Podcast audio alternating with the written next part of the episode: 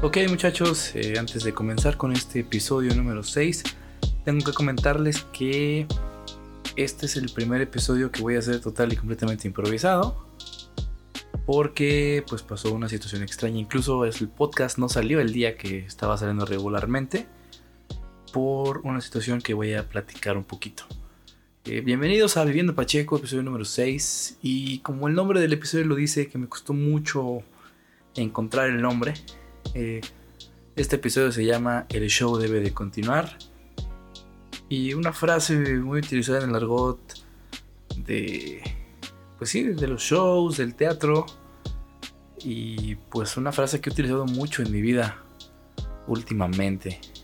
Porque sí, el, show debe de continuar. Y pues a los que nos dedicamos a esto, a los que nos gusta esta onda de, de los medios, de los shows, de el contenido o más cosas, siempre tenemos que salir adelante, ¿no? Y estar al frente en estas situaciones. Eh, ¿Qué les puedo platicar? que el show debe de continuar. Pues sí, continuar con todo esto. Y pues bueno, basado también en una canción de, de Queen, The Show Must Go On. Es una muy buena canción. La señor Freddie Mercury. Eh, pues solamente me queda eso, ¿no? Continuar con esto. Y. ¿Cómo, cómo continúas? Es lo que te quiero preguntar el día de hoy. ¿Cómo sigues? ¿Cómo volver a retomar tu vida? Y no me refiero al hecho de que solamente nos afecte a las personas que estamos metidas en el espectáculo, sino que también, pues, todas las personas, ¿no? En sus ocupaciones, en su vida diaria, pues tienen que continuar. Eh, expresamente, pues bueno, les, les hago su conocimiento. Acabo de pasar por una situación complicada, muy difícil en cuestión familiar. Eh, creo que es la primera vez que me sucede algo así. Eh, lamentablemente, esta semana falleció mi abuelo, mi abuelo paterno, que le mando un abrazo hasta donde esté. Y pues sí, no había encontrado los ánimos para grabar lo de esta semana. Pero, güey, el, show debe de continuar. Y esa es una frase que he utilizado en muchas cosas, ¿no? Siempre hay que, hay que seguir, ¿no? Y hay que estar al frente. Y esta, esta vez no fue la excepción. O sea, vamos a, a darle. Y ¿Cómo es esto de que el show debe de continuar? Pues bueno, es simplemente seguir adelante, estar con, con tus cosas, con tus proyectos, porque al final de cuentas personas se van, pero tú aquí sigues, entonces tienes que hacer que tu vida valga la pena. Eh, ¿cómo, ¿Cómo me ha afectado a mí esto? Pues en diversas ocasiones no he estado al 100% en cuestión personal o emocional pero pues yo decidí, yo decidí esta vida de los medios, esta vida de, de generar contenido, de los shows, y el público no tiene la culpa. De los dos oyentes que tengo de este podcast no tienen la culpa. Y digo, yo lo sigo haciendo con mucho cariño para todos ustedes. Pero no es la primera vez que me sucede y no con algo tan fuerte. He tenido otras situaciones donde también mi estabilidad emocional y mental no ha sido la óptima, pero tienes que salir a entregarte, tienes que salir a, a darlo todo. Y es algo que sucede eh, muchas veces. ¿Cómo afrontamos esto? ¿Cómo, ¿Cómo aprendes a dejar tus sentimientos de lado? ¿Y cómo aprendes que, que la vida sigue? Es algo es algo duro, pero, pero siempre podemos estar ahí. Eh, me, recuerdo muchas de las veces que he estado en obras de teatro o en alguna otra arte escénica, que previo a esos shows no he estado bien emocionalmente, ¿no? He tenido broncas, tanto familiares, personales, eh, incluso económicas, que, que, no me tienen concentrado al 100%, que tal vez me tienen ahí fuera de. Pero el público no tiene la culpa y siempre pasa esto, ¿no? Pisando el escenario, tomándole el micrófono, activas el switch, te pones en modo comedia y lo haces, ¿no? Sales al escenario, entregarte al 100%. Eh, ahí clave, cabe otra frase que aprendí en el grupo de teatro Canto Eterno, que dice, en el público no importa si son uno o son cien o son mil, tienes que entregarte igual. Y creo que esa es una parte muy, muy importante y muy interesante porque al final el respeto al público, que es quien te da de comer, es lo, que siempre tienes que hacer. Eh, muchas veces me ha tocado también trabajar con personas con las que no estoy a gusto, con las que digo, güey, ¿por qué? ¿Por qué? ¿Por qué estamos trabajando, no?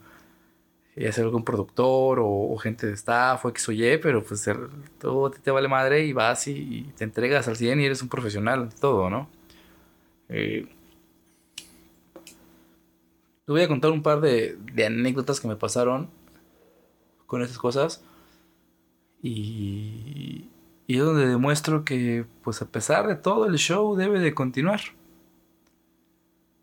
Eh, les voy a platicar un poquito. La primera es este. es algo reciente. Eh, yo estaba trabajando en una oficina en un periódico. Eh, me encontraba ahí. Pues laborando. Normal. En la mañana despierto por la mañana. Y veo la publicación de un amigo que. un amigo luchador. Que venía llegando de una gira que había tenido por Ciudad de México, Zacatecas, algunos otros lados, andaba ahí. Se aventó una semana de gira este compadre, ¿no? Entonces andaba pues, trabajando. Y pues me dio gusto verlo, ¿no? En la mañana vi su publicación, dije, ah, qué chingón, like. Pa. Eso fue despertando del trayecto de mi casa al trabajo. Todo normal, todo bien. Llego, me siento, empiezo pues, a redactar las notas que voy a entregar. Y en ese momento me entero de que esa misma persona había fallecido ese día. Mi buen amigo, el vaquero de Texas, eh, había fallecido de un infarto. Así de mierda, güey. ¿En qué pinche momento, güey? O sea... No lo esperas. Simplemente no lo esperas. Y... Y fue un, fue un shock, ¿no? Porque, pues, güey, ves a un deportista de alto rendimiento ahí, de, un momento a otro irse y, muy joven, es como de wow, güey, qué pedo. Eh, pues ya yo hice lo que me correspondía, ¿no? Un este. publicar la noticia, una esquela y pues nada más agradecerle al buen vaquero todo lo que ha hecho por mí. Y me dirigía al velorio. El velorio iba a ser en la misma calle donde estaba mi trabajo, en, Carranza. Eso fue en la noche, pero la situación es de que yo al siguiente día, eh, que era un martes me parece, yo tenía que viajar a Ciudad de México en la madrugada porque tenía que presentarme temprano en Telehit para grabar mi segunda participación en Adictos al Humor. Y fue de, ay cabrón, la verdad, no estaba bien emocionalmente, estaba triste por la partida de un amigo. Y pues fui, fui al velorio. Yo, soy enemigo de ir a los velorios. No sé, no. No es algo que, haga o que, que me guste. Creo que a nadie, güey. Pero yo no había ido tantos. Y ese fue de los primeros que asistí. Y estando ahí, pues sí, o sea, el ambiente es muy tenso, es muy triste, mucha banda recordando te encuentras con amigos, estás ahí, ¿no? Acompañando la situación. Y ya estábamos ahí en el, velatorio y pues no, no llegaba, ¿no? No llegaba el cuerpo de mi amigo. Ya me tenía que ir, o sea, tenía que ir a mi casa a preparar mis cosas para irme en la madrugada a la central. Eh, y, y, hay una frase que recuerdo mucho que me dijo un luchador también, el buen pareja, el buen Brick Demon y estábamos y, y yo ya estaba ya afuera, dije, pues ya me voy, güey, ¿no? Y el Brick me dijo, sí, parejita, pero pues mira, yo me tengo que ir. Pero me voy a quedar porque no me quiero ir sin despedirme. No quiero quedarme con eso. Y dije, ay, güey, es cierto. O sea, creo que importante decirle adiós al gordo, ¿no? Entonces, esperamos poquito más, llegó el cuerpo, eh, pues se llevó al velatorio y pues íbamos pasando uno por uno a despedirlo. Eh, creo que fue la primera vez que vi a alguien en un féretro y me despedí del gordo. Para ser franco, no derramé alguna lágrima. Siempre ha sido un problema que tengo, que, no, no, lloro tan fácil. Y ya, o sea, fue, me sentí bien de despedirme del gordo, ¿no? Y pues llegué a mi casa, me preparé y en la madrugada me fui a Ciudad de México. La verdad no estaba nada bien, o sea, sí estaba muy conmocionado todavía. Y no estaba en mood. Incluso le dije a mi papá, oye, ¿sabes qué? Este, no me siento al 100 como para ir a rendir al programa. Y él me dijo, pues haz lo que tengas que hacer, tú sigue adelante, que eso no afecte. Y pues sí, llegué a Ciudad de México, eh, me trasladé ahí a la Condesa, donde está la casa Telehit. Eh, llegué tarde, para variar. Y pues aunque no siento que lo hice mal, tampoco lo hice de la mejor manera. Fue una grabación complicada. Yo le saqué unas chistas ahí, unas risas ahí al Borrego Nava, a Jurgen y a este, a Charlie Barrientos, pero ya, ¿no? O sea, fui como a cumplir nada más. Y no me sentí bien a la hora de hacerlo, pero pues siempre era el, el show debe de continuar. Y seguimos ahí, ¿no? Y seguimos dándole. Eh, eso lo reflejo también mucho en el mundo de las luchas. Me ha tocado estar en funciones donde se anuncia el fallecimiento de algún luchador y pues ellos salen a entregarse a la gente, a luchar y a darle y, hacer ahí tributos también.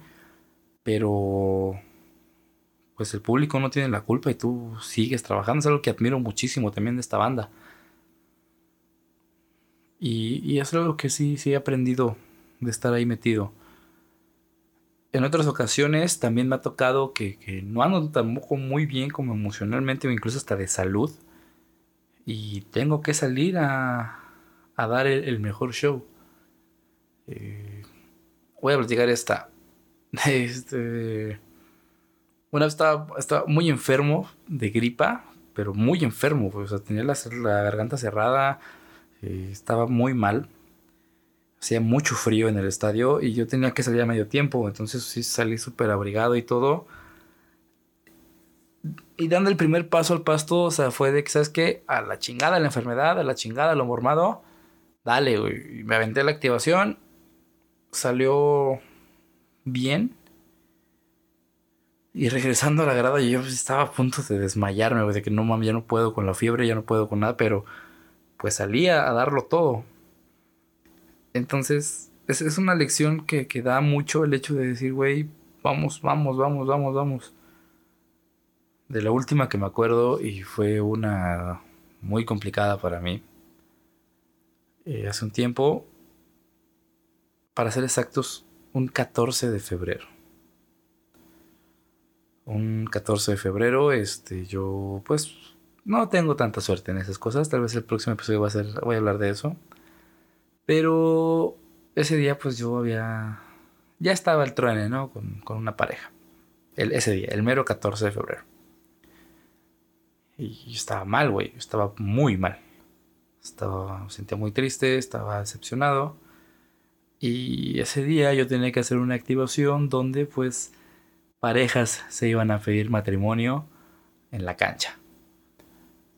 Quiero que te imagines ese contexto, güey. Quiero que te imagines esa carga emocional de que una persona va a conducir un evento donde el común denominador es el amor y esa persona le acaba de ir muy mal en esa materia. Y era de, ah, la mierda, güey. O sea, vas a ver ahí cómo fluye el amor mientras tú estás valiendo verga. Ah, la madre, güey. Y pues lo hice, ¿no? O sea, salí a conducir el evento y, y, con todo lo que traía emocional me lo aguanté, lo guardé, lo guardé un ratito y, y, seguí con la presentación. Ya después sí fue como, ah, qué poca madre, qué triste. Y así han sido varios. He tenido shows de stand-up donde no estoy bien también en esas cuestiones, o estoy triste, o estoy enojado. Y salimos, salimos a darlo todo. Entonces, esta frase de que el show debe de continuar, a mí me llena de mucha motivación. Porque a final de cuentas, yo me hice ese compromiso y tengo esa meta de, siempre estar bien para toda la banda.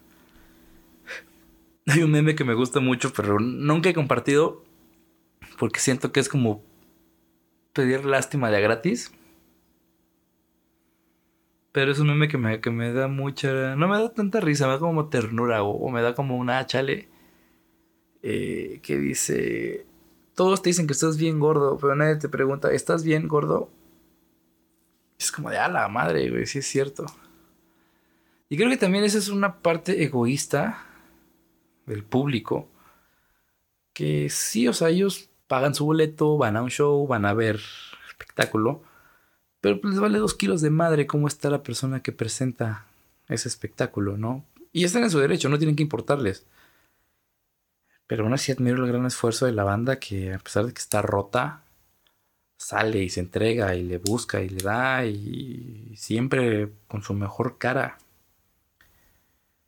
Me platicaba alguna vez un maestro que tuve de teatro que él, tuvo un show, una, una presentación, y momentos antes le anunciaron que había fallecido su papá.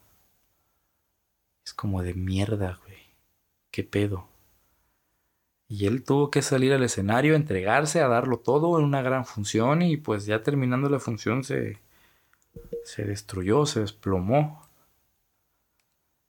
Y es complicado porque pues somos seres humanos y todos tenemos emociones, todos tenemos sentimientos.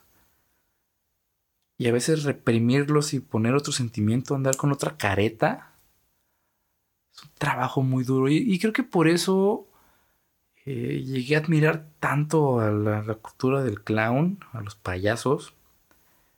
Porque ellos en el maquillaje reflejan otra cosa. Tú no puedes saber si esa persona está pasando por una situación bien ojete. Pero tú lo ves echándole ganas. Y creo que es una filosofía que a mí me gusta. Por eso le tengo mucha eh, estima a los payasos. Y luego a veces posteo, luego a veces me maquillo de payaso o así. De que digo, pues. La careta de alegría siempre tiene que estar ahí, ¿no? Siempre a todos les entrego una, gran sonrisa. Les voy a leer algo.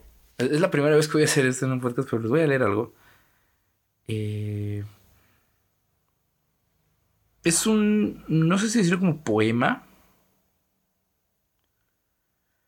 pero eh, lo recita Vicente Fernández en uno de sus últimos conciertos. A mí me, gusta mucho porque es una eh, lo, lo recita en una canción que le gusta mucho a mi abuela, que se llama Marioneta, y va, va por esa parte, ¿no? Va por esa onda también de, de soy una marioneta y, siempre me entrego ante ustedes. Y cada que escucho esta canción y cada que escucho esta parte en vivo, me siento muy identificado y, y sí, sí, sí, me echo un brindis. Pero me gustaría compartírselo. Ojalá no me lo tumbe el copyright. Pero me gustaría que lo escucharan para que creo que esto plasma mejor lo que quiero expresarles que lo que estoy diciendo yo, ¿no? Entonces se los voy a leer muchachos. Y dice más o menos así. La suerte no es hierba que crece en el campo. Llega si la buscas. Se da trabajando. A todos los que dicen que soy un suertudo, Hoy voy a decirles que soy cojonudo. Porque muchas veces he tocado fondo y nunca alardeo cada vez que lloro. Por eso, no saben cuando he tropezado y he caído fuerte y me he lastimado. O a veces teniendo una pena en el alma y un dolor en el cuerpo, una historia callada, yo siempre les brindo mi mejor sonrisa y en el camerino dejo toda angustia y dejo toda prisa. Cuido mi garganta para no fallar. A todos ustedes que por escucharme siempre me acompañan donde voy a estar. La suerte no es hierba que crece en el campo. Llega si la buscas, se da trabajando. Y hablando, ya saben amigos, que mientras ustedes aplaudan, yo para mi pueblo seguiré cantando. Esa es una parte que Vicente Fernández se avienta en un concierto en el Estadio Azteca. Me parece que fue el último. Pero, wow, güey, o sea. Dice cosas muy ciertas, ¿no? Que a pesar de un dolor en el alma o en el cuerpo, uno se entrega y uno sigue. Y creo que esto es lo que actualmente me pasa, ¿no? Eh, la, la, cuarentena ha causado mella en muchos aspectos de muchas personas, no nada más en mí. Pero se siente, güey, se siente el, el, peso de todo lo que está pasando. Eh, creo yo que ya cuando estemos todos sanos de COVID, ahora habrá que preocuparse por la salud mental de todos. Porque es muy complicado. Eh, lo veo así, he visto compañeros que están haciendo proyectos u otras cosas y y solamente están buscando la inspiración porque no llega nada, es complicado en este encierro. Pero el show siempre debe de continuar. Eh, hace poco eh, nos invitaron unos amigos de, de, un colectivo que se llama Retazo con Hueso, de comedia, donde pues ya se buscó reactivarse poco a poco, ¿no? En la cuestión de grabar un show, de, hacer un open mic, de estar ahí pues generando contenido. Y pues iban ellos, fuimos también la banda de Stand Up San Luis, de que no me gusta como dividir eso, pero pues cada quien tiene su, nombre colectivo. Yo creo que últimamente me he vuelto una especie de lobo solitario en esa parte donde pues, yo nada más hallando solo. pero fui, grabé y creo que ha sido de las peores veces que he hecho comedia. Aparte de que no hay público y nadie te pela y no hay como nada, no tienes un, feedback de risas. Fue de mierda, güey. Estoy muy frío, güey. No tengo ahorita. Eh, pues nada, güey. O sea, no. No hay forma. No, me sentí súper mal, güey. Me sentí como un novato, güey. Y creo que lo, lo mejor que pude haber hecho fue decir, güey, ¿sabes qué? Tengo que reactivarme, tengo que ponerme activo, tengo que volver a, generar comedia o algo, porque si no, pues, me, voy a acabar, güey. O sea, voy a, voy a perder todo lo que he trabajado estos cinco años, los voy a perder, güey. Pero pues también eh, lo que me decía el buen Axel es de que, pues, ahora hagamos de cuenta que todos empezamos de cero, o sea, como que todo se reseteó. Entonces hay que volver a iniciar y a volver a darle. Y es un... Es un proceso que estoy dispuesto a hacer porque creo que en la comedia he encontrado algo tan grande y tan fuerte que no pretendo dejarlo ahorita no me veo fuera de la comedia ahorita, pero sí me veo haciendo más cosas dentro de la comedia. Ahorita, bueno, este podcast no es nada de comedia, aunque a veces me río de puras pendejadas, pero eh, tengo que hacer cosas, güey. Entonces, eso es también un golpe como que te das a ti mismo, donde dices, güey, hay que meterle más disposición y hay que buscar y que el show deba de continuar. Yo eh, también estaba un poquito conflictuado porque ya no quería hacer estas cosas, ya no quería generar contenido, ya no quería hacer este, tal vez algún podcast o algo así, porque no estaba en la mejor disposición emocional. Estaba pasando por una situación muy complicada, una situación difícil de manera... Eh, es algo muy, muy, muy, muy, muy personal, que tal vez no es momento de hablarlo en estos podcasts que aparte no, solo me involucra a mí, ¿no? Pero eh, en resumidas cuentas no estaba tan bien. Yo incluso lo había comentado con algunas personas cercanas. Decía, güey, ahorita la cabeza no me está dando, o sea, no tengo inspiración, me he querido poner a escribir en la semana cosas, he querido tallerear algo y no tengo la claridad o la lucidez mental como para sacar algún chiste. Digo, luego también he sacado chistes, pero es más como para joder a alguien, pero solo se quedan ahí, ¿no? es más como roast. Pero no, no he sacado algo que me guste o algo que, que, que, Y lo que realmente quiero expresar todavía no lo aterrizo bien, güey. Entonces está como muy extraño y es una lluvia de ideas horrible donde no encuentras nada y no te, no te puedes expresar, güey. Aparte sientes que no va a funcionar porque no has probado nada con un público y no sabes cómo lo van a recibir, güey. Entonces es, son muchas cosas complicadas a la vez. Y, y aunado a esto, pues sucede esta parte con, con mi familia y es como de, ay, mierda, güey. Y, son golpes que tienes que levantarte emocionalmente, güey.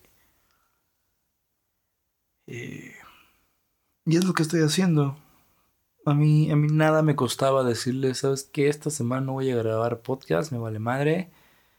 Y los voy a dejar así, pero yo me hice un compromiso desde que empecé con este mini proyecto de Viviendo Pacheco, que dije, güey, primero quiero llegar al episodio 10. Después de este faltarán algunos, faltarán cuatro. Pero es porque, pues sí, güey, el show debe de continuar. Tenemos que seguir, o sea, si tú quieres, hay que seguir con tu vida, güey, porque es tu vida, güey, nadie más la va a vivir por ti. Y, aplica no solo para las personas que hacemos shows o que hacemos comedia o que hacemos alguna otra producción. Es para todos, güey. O sea, para un maestro, para un doctor, para un abogado, para un arquitecto, lo que sea, güey. O sea, si pasas por cosas difíciles, pasas por pruebas, pasas por situaciones horribles. Pero el mundo no se va a detener, güey. O sea, el mundo va a seguir girando. Esta frase mamadora que luego ponen de que dice Mafalda, de que detengan el mundo que me quiero bajar. Tristemente, Mafalda, el mundo se detuvo y no te bajaste. Entonces, ahorita que sigue girando,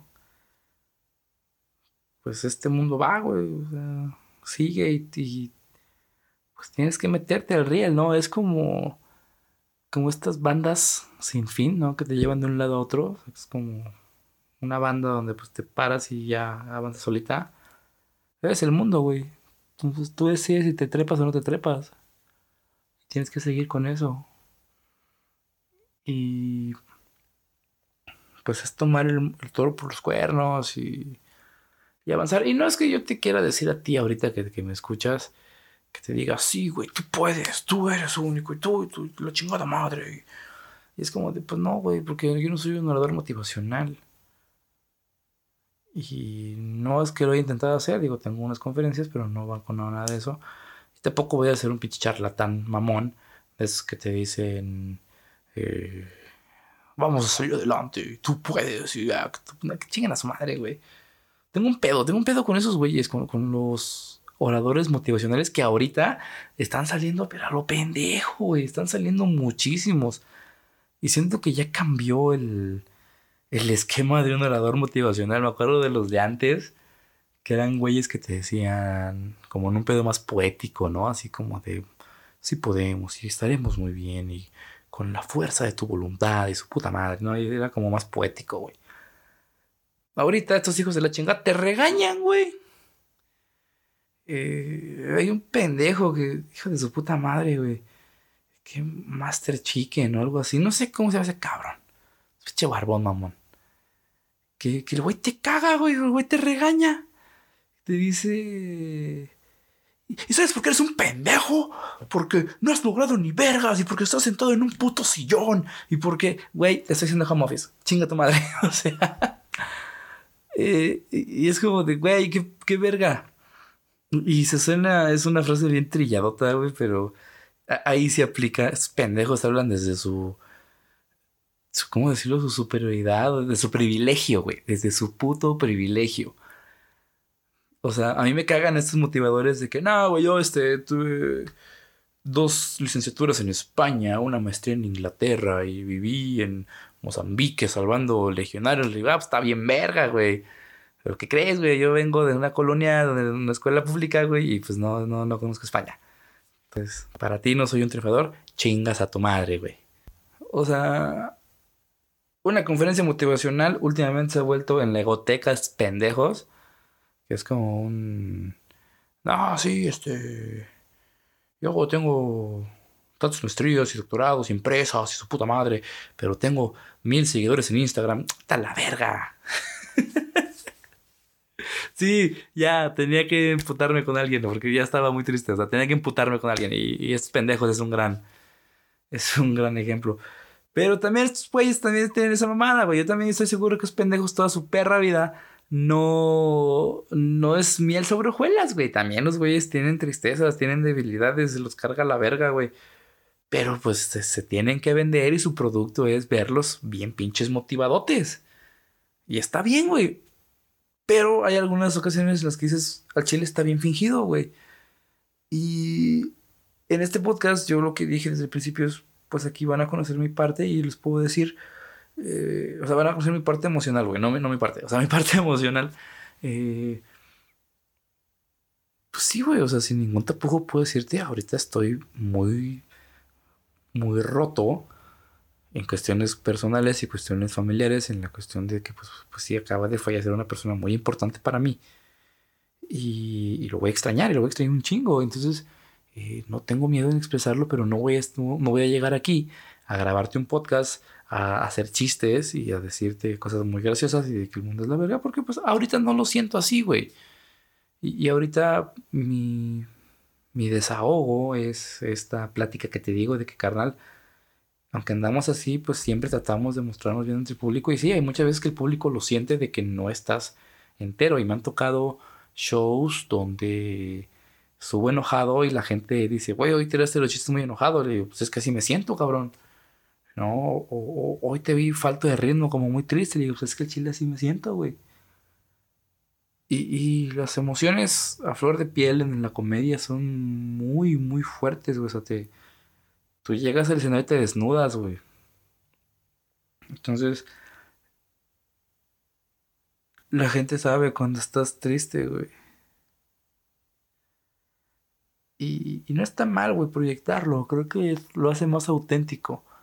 Que sí, a veces tienes que fingir una alegría, pues ni pedo, así lo pide el público, pero en las cuestiones como en el stand-up sí es, sí es más real. Aquí lo veo distinto, ¿no? Por ejemplo, si yo me voy a presentar en el estadio, cuando tenía shows ahí, eh, pues a la gente le vale madre si ando bien o ando mal. Yo tengo que llegar a cumplir, güey, a sacar la mejor actitud y animar y sobres, güey. Eso sí se puede hacer un poquito hipócrita porque es bueno, güey, tengo que fingir una emoción que no tengo, pero al final es lo que me exige el trabajo, lo que me exige el público. Ya en el stand-up, como ya es un poquito más orgánico y es más real, la gente puede sentir que a veces estás triste o que estás mal, pero pues el contenido sigue siendo el mismo, solamente lo manejas y, vas dejando ahí tus emociones. Entonces, para mí eso es mucho más real. Y, he estado en las dos caras de la moneda, güey, ¿no? Donde vas a fingir o donde vas y te muestras cómo estás, güey. Entonces, así así pasa, y es una ola de emociones, y es una ola de sentimientos, y es una ola de, de vaivén que no te da una estabilidad. Y por eso, pues sí, la mayoría de los comediantes pues, estamos rotos o, tenemos que ir a terapia. Pero sí, sí, sí siento que es importante que sepas que el mundo va a continuar, güey. O sea, el mundo va a continuar estés o no estés tú, güey. O, o esté o no esté alguien más. Sí, que duele el fallecimiento de alguien, sí duele, yo un chingo, güey. Hasta ahorita lo experimenté y es la primera vez que lo he dicho. Creo que eh, necesitaba sacarlo. También esta vez fue la primera vez en mucho tiempo que derramé una lágrima de tristeza real. Hace algunos meses había llorado por algo, pero no fue tan fuerte, o sea, solo fue como un. como un sollozo, ¿no? algo así, como un sollozo. Pero esta vez sí, sí, sí sentí rodar las lágrimas por mi cara y fue de verga, güey. O sea, hace, muchísimos años que no lloraba de verdad, ¿no? Entonces aquí digo, güey, es un sentimiento nuevo para mí.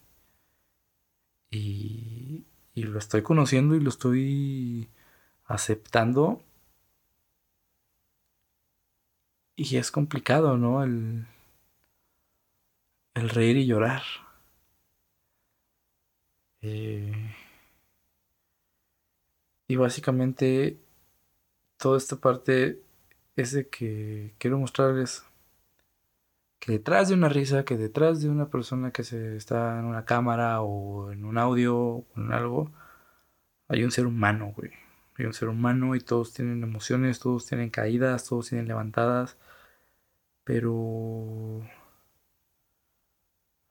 recuerden que todos somos humanos, güey, que todos tenemos sentimientos y que todos tenemos ahí algo, una pena que contar. Y muchas de las veces esas penas tenemos que quedarnos nosotros, guardarlas tantito y salir al mundo a enfrentarlo, güey. Salir a enfrentar el mundo, salir a, a todo lo que viene. Y ahorita en esos tiempos que es muy difícil y que el mundo está muy complicado, pues salir con más huevos, güey.